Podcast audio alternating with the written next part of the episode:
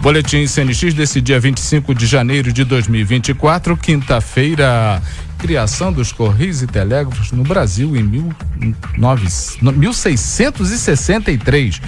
Dia do Carteiro, Fundação de São Paulo em 1554. Faltam 340 dias para acabar o ano.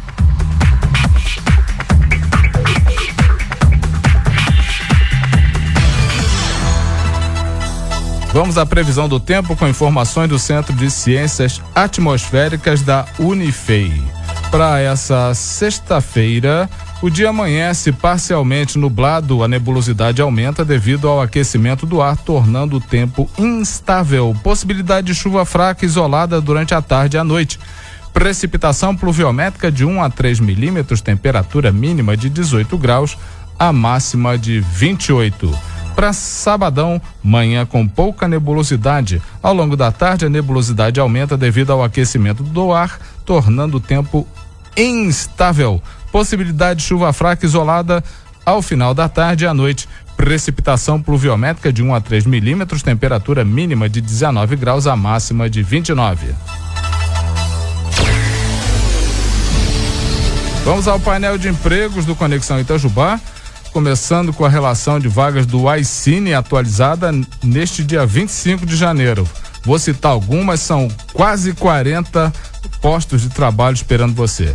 Anota aí: auxiliar administrativo, caixa, auxiliar de expedição, auxiliar de marceneiro, motorista de caminhão, recepcionista noturno.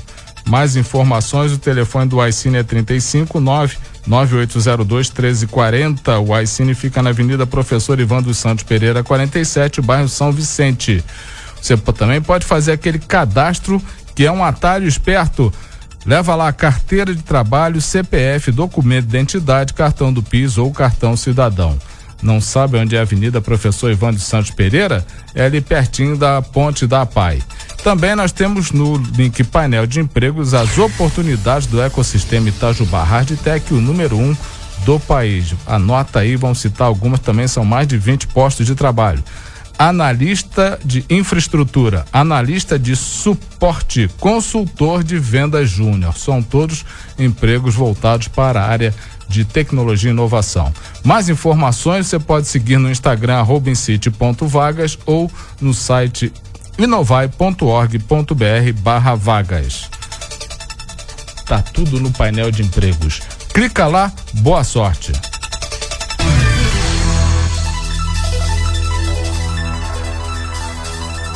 São notícias que estão no site conexãoitajubá.com.br de hoje. Inscrições e escolha de cursos para o SISU terminam nesta quinta-feira. Caixa paga novo Bolsa Família beneficiários com NIS final 6. Epamig inaugura melhorias na agroindústria de extração de azeite. Recados.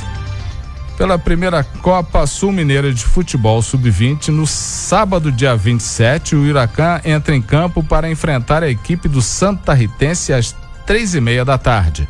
Jogo válido pela terceira rodada. Todos os jogos serão no estádio Major Belo Lisboa, aqui em Itajubá, o campo do Huracan.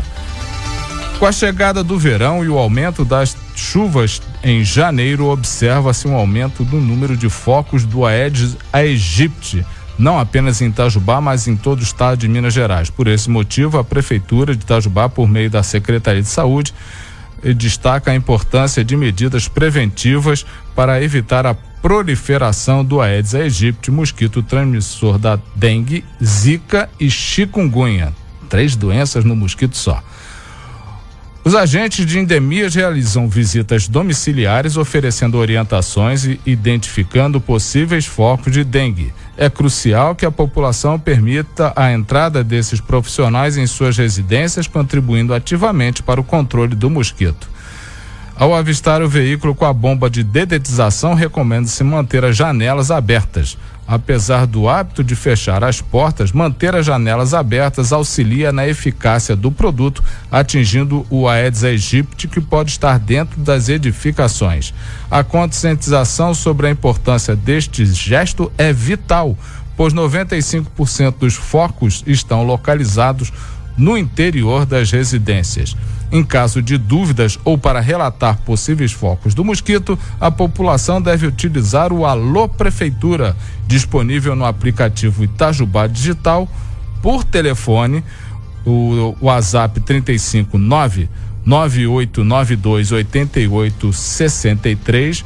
Vou repetir: 359 9892 8863 pelo site itajubadigital.com.br ou ir presencialmente na Prefeitura de Itajubá. Este é o Boletim CNX desse dia 25 de janeiro de 2024, quinta-feira.